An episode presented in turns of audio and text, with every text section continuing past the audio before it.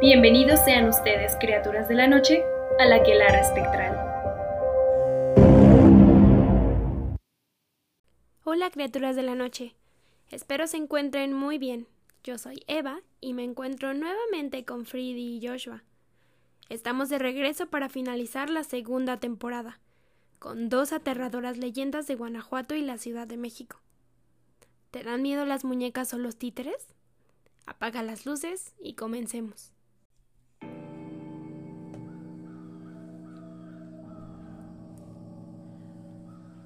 Para comenzar, tenemos la leyenda de las marionetas del Capi Oviedo.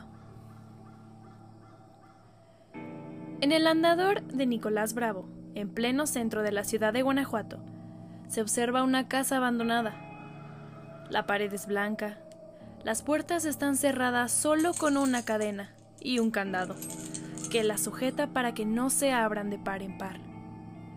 Y una ventana con barandales negros, que dejan ver el interior abandonado y lleno de hierbas. Las paredes también blancas, y los dinteles en forma de arcos sostenidos por unos pilares.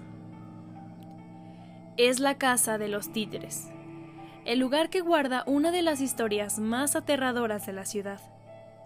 Historia que se ha convertido en una leyenda contada por los celayenses de generación en generación. La leyenda de la Casa de los Títeres nació a finales del siglo XX y a su alrededor se han creado una serie de mitos gracias a sus singulares personajes, cuyo destino ha sido incierto. Los títeres del Capio Oviedo.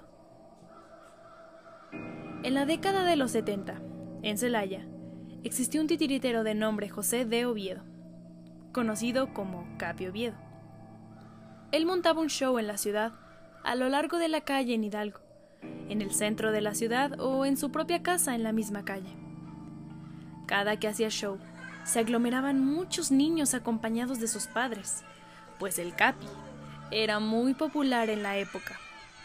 Sus shows consistían en 33 marionetas, en un teatro de metro y medio adornado de terciopelo.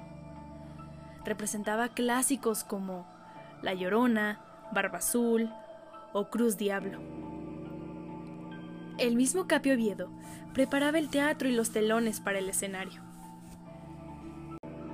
Sus títeres eran de tamaño regular, y se los daba una viejecilla muy experimentada que les confeccionaba un vestuario adecuado para el papel que desempeñaban.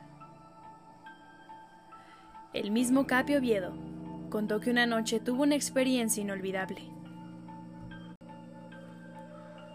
No estaba dormido todavía. Cuando oí que en el tenedero donde tenía colgados los muñecos se empezaron a mover. Y lo peor, que escuché los pasos y bailes en la tarima del teatro.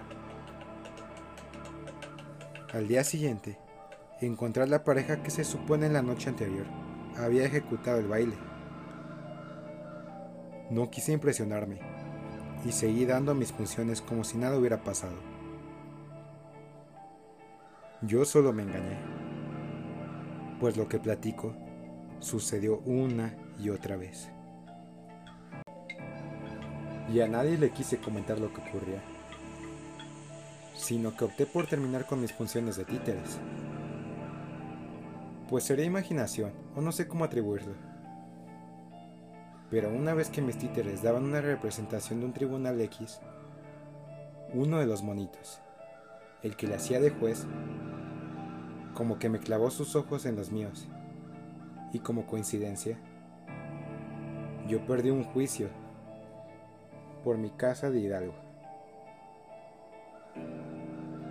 Y de los títeres, pues no quise saber nada.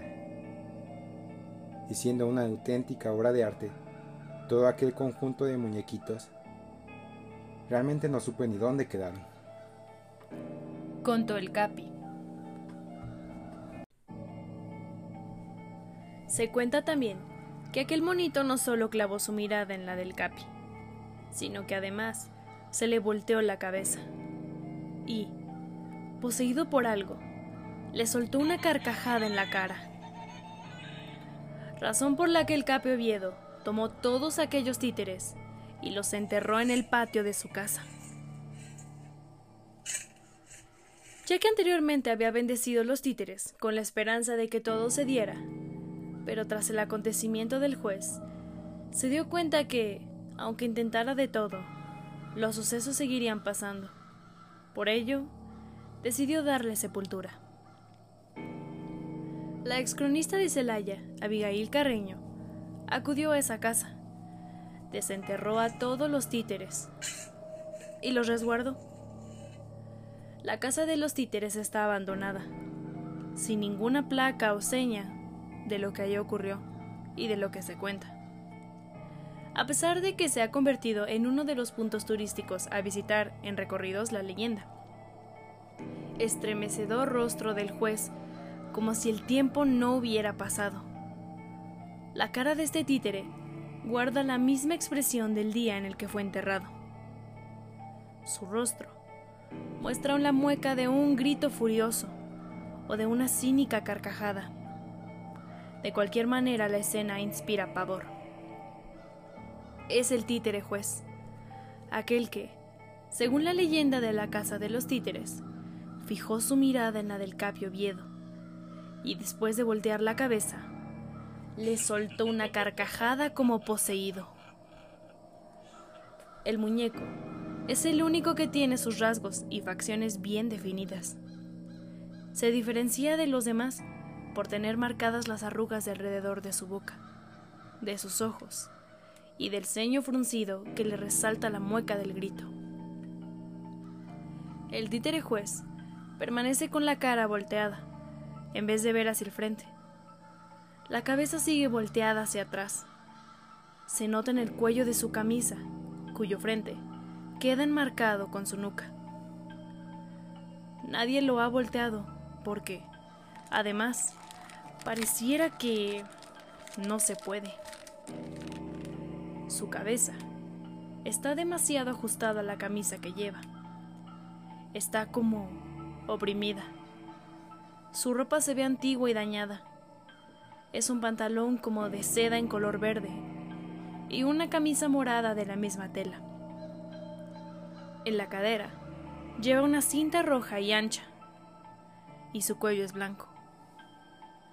Los zapatos son negros, de barro, igual que la cabeza, cuyo cabello se simula corto y negro.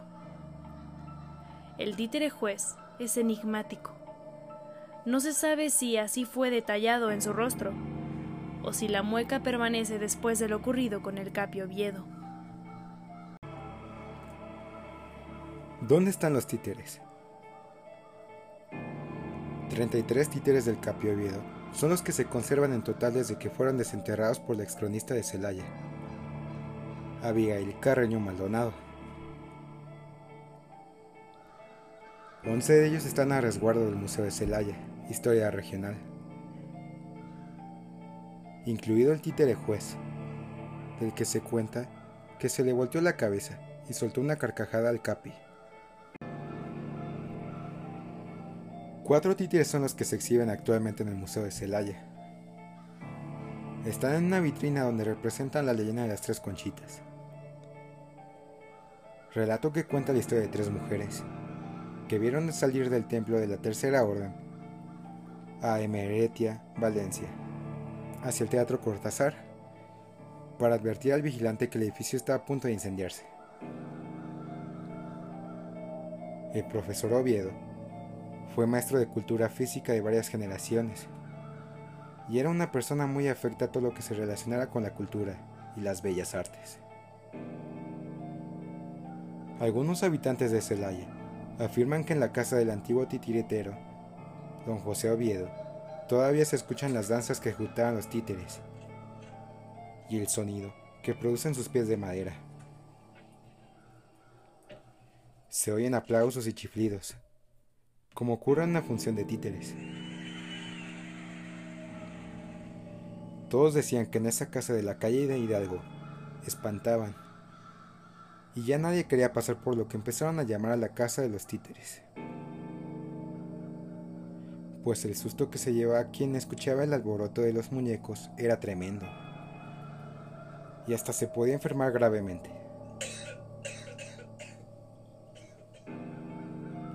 A simple vista, las marionetas son juguetes inofensivos. Sin embargo, son capaces de aterrar a algunas personas, al punto que existe una patología denominada pupafobia que refleja ese medio irracional a las marionetas y a los títeres. Muchos de los que padecen de esta fobia temen a estos objetos, porque se parecen demasiado a las personas y eso les recuerda su propia mortalidad. Quizás sea por eso que muchos de estos objetos protagonizan varios relatos espeluznantes.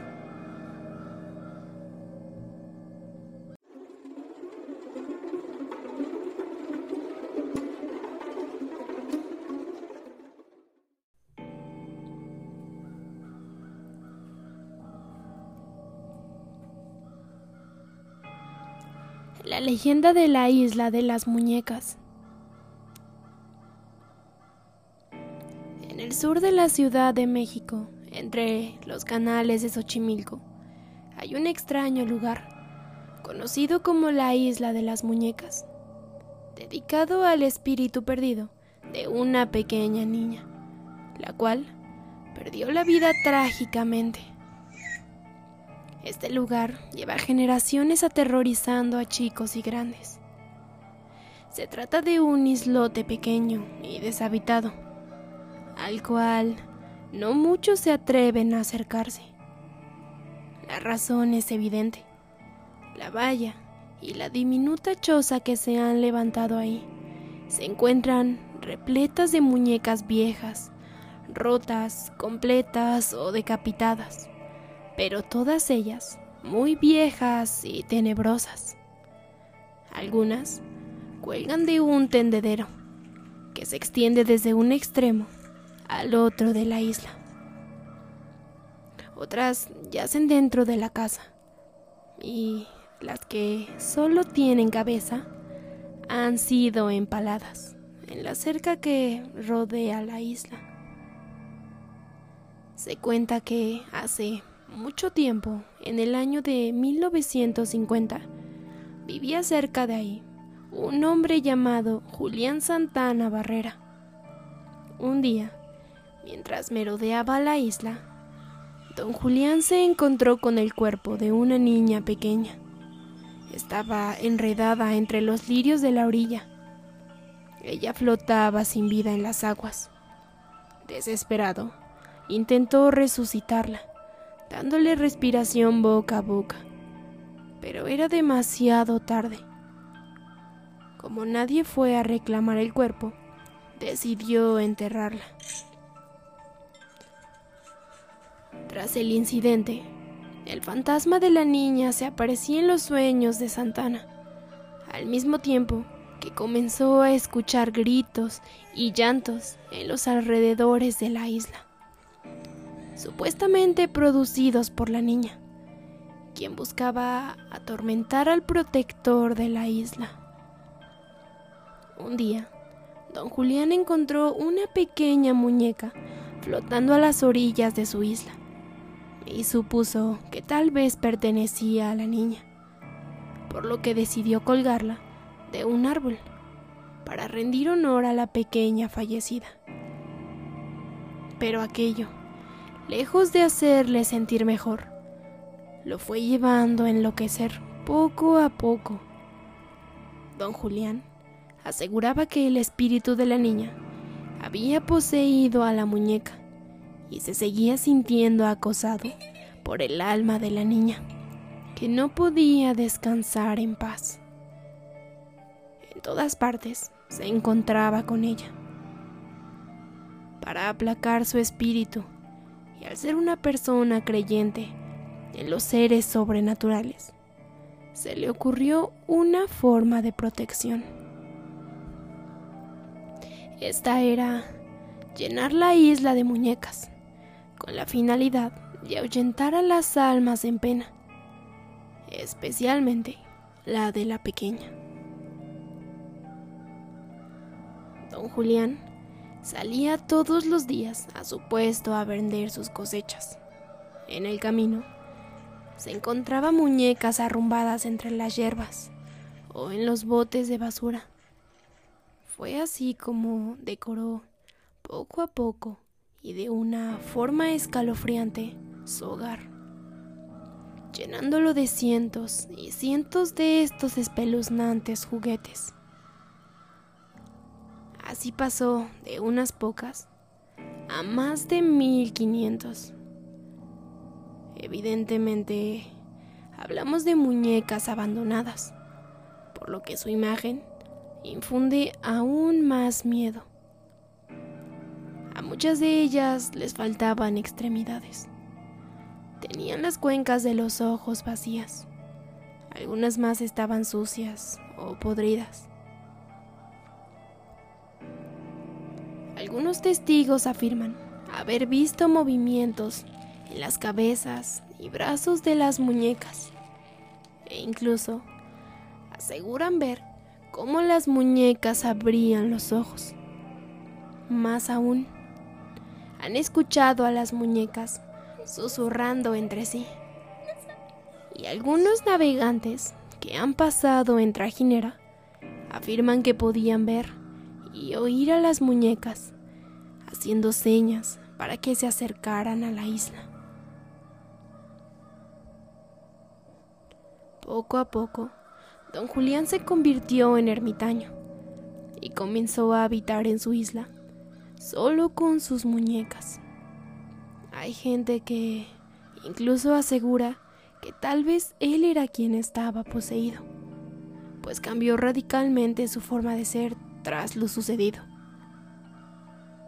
Él siempre contaba que una sirena de río se le aparecía y le decía que se lo llevaría con ella.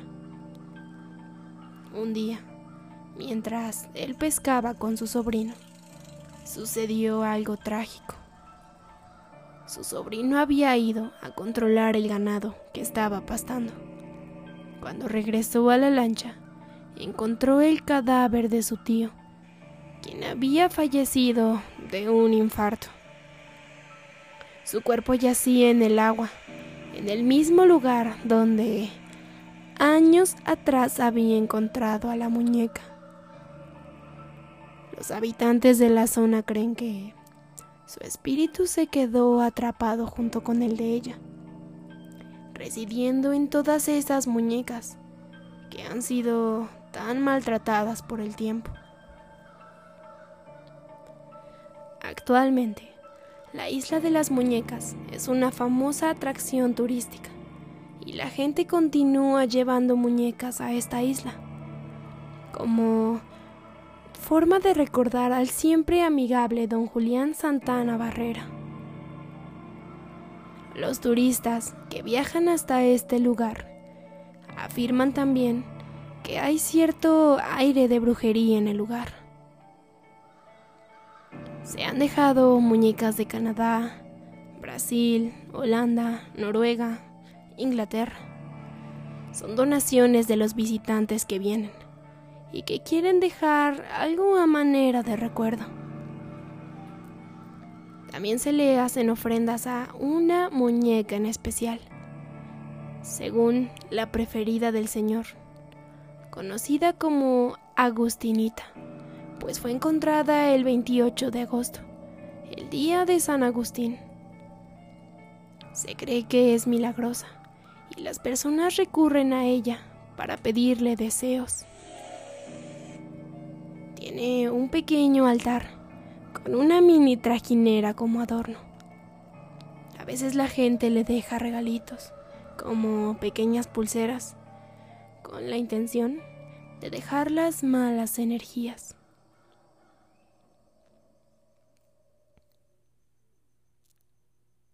No todos llegan con buenas intenciones a la isla. Hay gente que ha robado muñecas de la isla y las consecuencias han sido severas. Los lugareños cuentan que una vez unos chavos se embolsaron una muñeca, al parecer, solo por hacer la maldad. Ya estando en el embarcadero, la botaron y cuando iban en el periférico se mataron en un accidente. Fue una noticia famosa Salió en la tele y en los periódicos. Esta es solo una de las decenas de historias de espantos y apariciones que se conocen de este apartado lugar en las entrañas de Xochimilco. Datos curiosos. Actualmente se cree que la isla cuenta con aproximadamente 2.000 muñecas. Los lugareños creen que don Julián realmente no está muerto, sino que las sirenas se lo llevaron.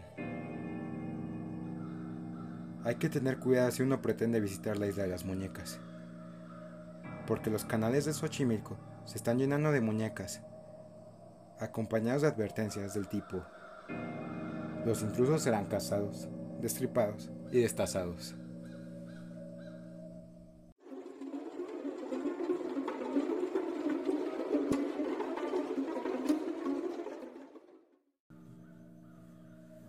¿Ustedes qué piensan de las marionetas? Yo creo que, pues como usaba estos títeres todo el tiempo, obviamente iban agarrando energía. Las risas de los niños son muy poderosas y la gente y el público. Y creo que eso pudo haber pasado. Desconozco si realmente las 33 sean las que están como... ¿Embrujadas? Ajá, como embrujadas, pero... Pues yo creo que sí, por lo que dice, ¿no? Que los escuchaba Danzar. y- Ajá, por ahí, Mm. por ahí leí que decía que en una de las ocasiones, cuando regresó, digamos, al lugar donde deberían de estar colgados, todos los títeres estaban en diferentes lugares, o sea, ninguno estaba colgado. Oh. Y supongo que el malo podría ser esta persona, ¿no? Bueno, el, el juez. Porque era como. Y está muy curioso eso, ¿no? Cómo. em, o sea, cómo se relacionan las dos historias. De que perdió el juicio porque Ajá, ¿no? se le quedó viendo. Está, está raro. La verdad es que podría ser mucha coincidencia o no, pero wow. Y luego pierde la casa y se queda abandonada. Por lo que entiendo ya no están los títeres ahí. Y aún así la gente dice que todavía escucha, o sea, que Pues yo creo que se quedó su esencia, ¿no? Pues sí. Y también sí. volviendo a la pregunta original, pues yo creo que de tanto que los usaba, pues les fue dando parte de su esencia. Claro, además seguro ahí ensayaba y ensayaba y ensayaba Ajá. sus shows. Lo raro también en el público. Bueno, es que también entraba el público a su casa. Decían que también usaba su casa. Entonces sí, se generó como un ambiente muy...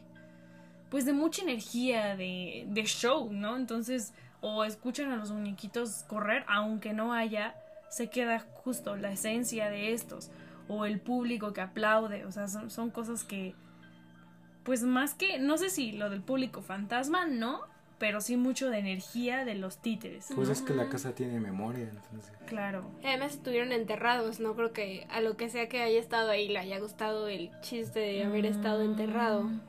Posiblemente todos empezaron a cobrar vida. Los entierra, se queda, digamos, en la tierra, o sea, en la casa. Y cuando los recoge esta señora, bueno, los desentierra, ya. Pues digamos que los.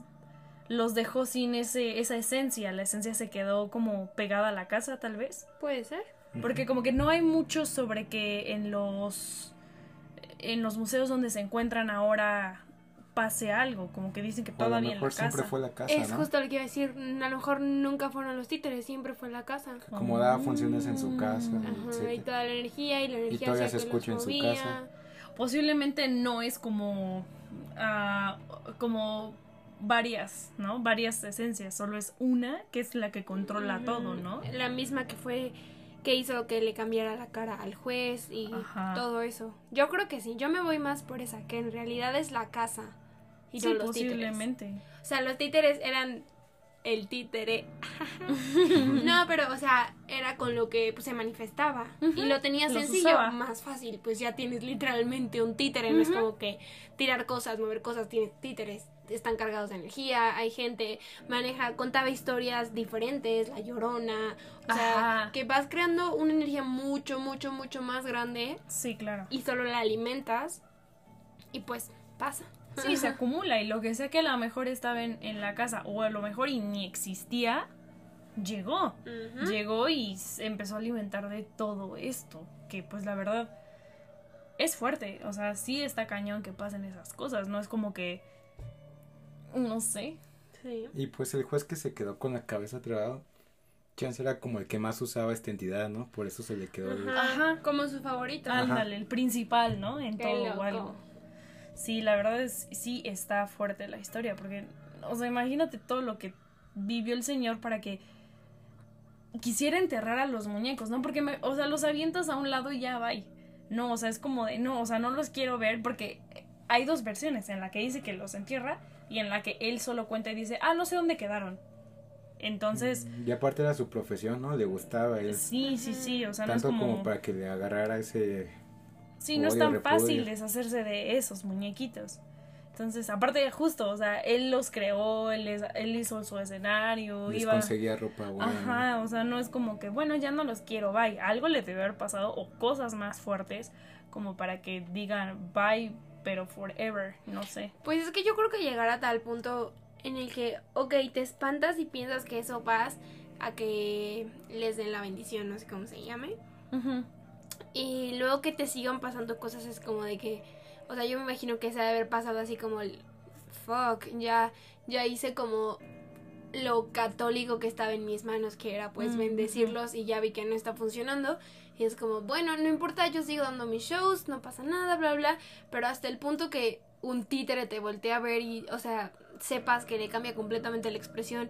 Y luego llega esa casualidad de lo que pasa con, pues, con tu mismo juicio, ya es, yo creo que su tocar fondo y decir como, no, o sea, si ya me pasó esto una vez, probablemente me va a pasar de nuevo.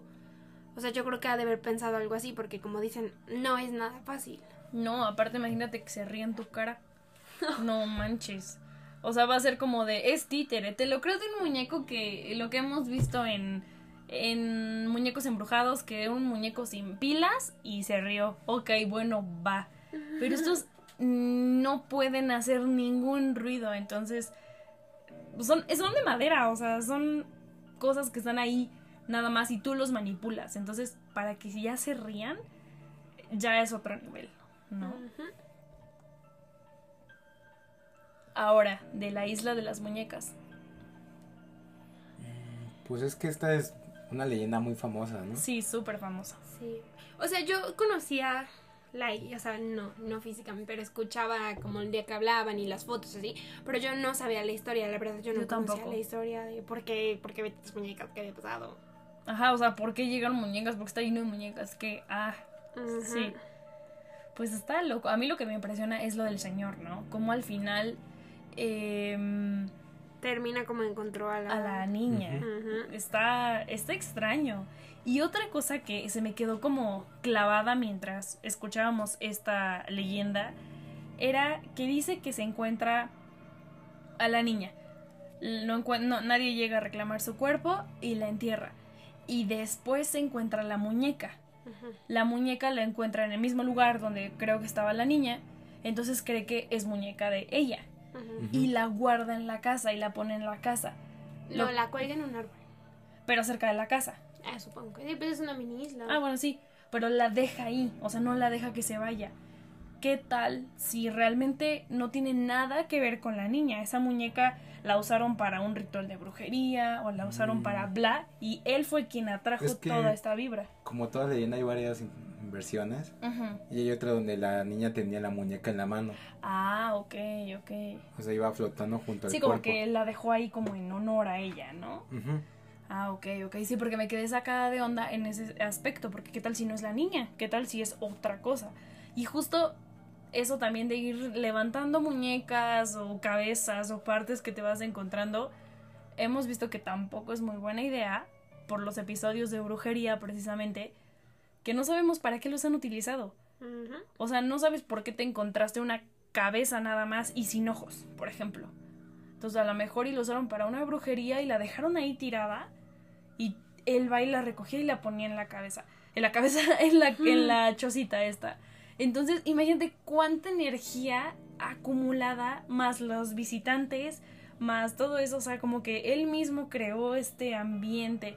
Y aunque dicen que de buena suerte y todo la muñequita esta, a lo mejor y sí, ¿no? Porque pues no sabemos cómo haya fallecido la niña, a lo mejor sí se ahogó y era un alma buena, un alma pura, pero más todo lo que rodea, pues claro que es creepy. Claro es encontrarte todo eso, un tendedero de brazos, mm, cabeza sin, o sea, sin cuerpo, sin ojos, sin... Normalmente luego las muñecas son creepy solitas, ¿no? Sí, a mucha gente le da miedo solo ver una muñeca así. ¿Verdad, Joshua?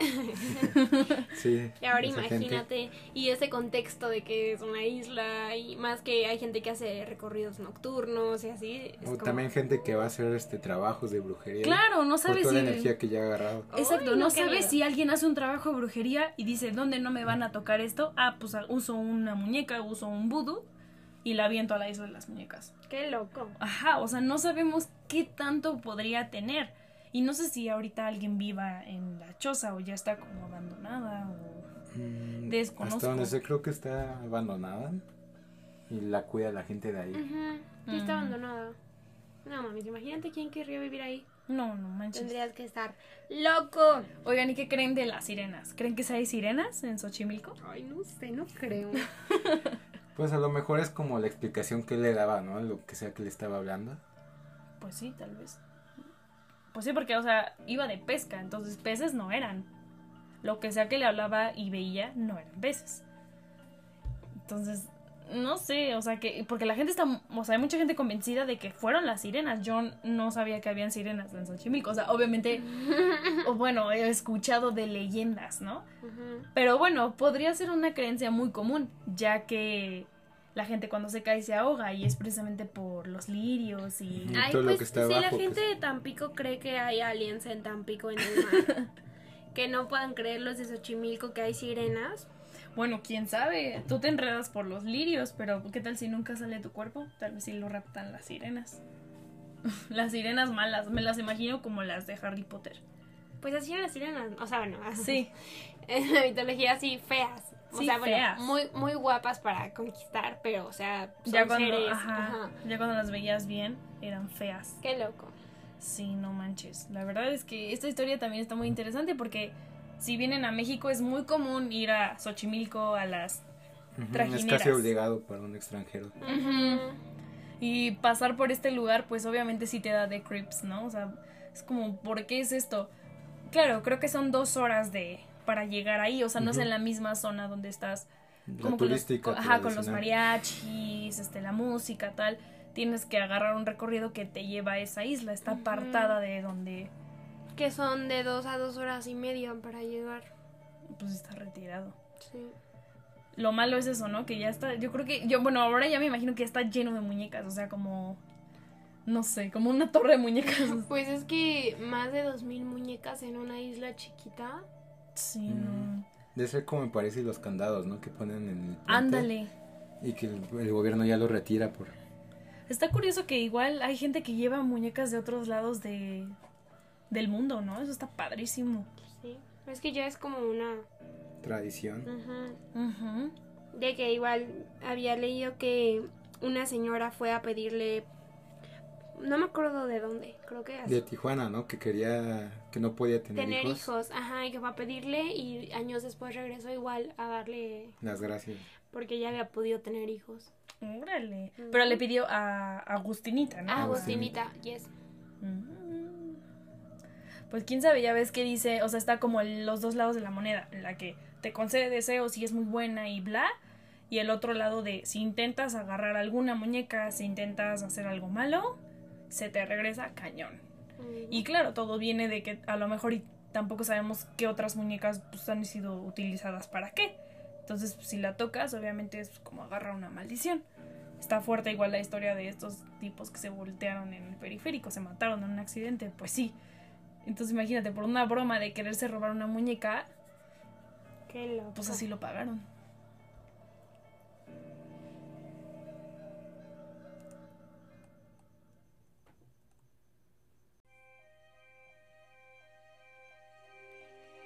Toda información utilizada en este episodio fue sacada de Internet y damos crédito a sus respectivos autores.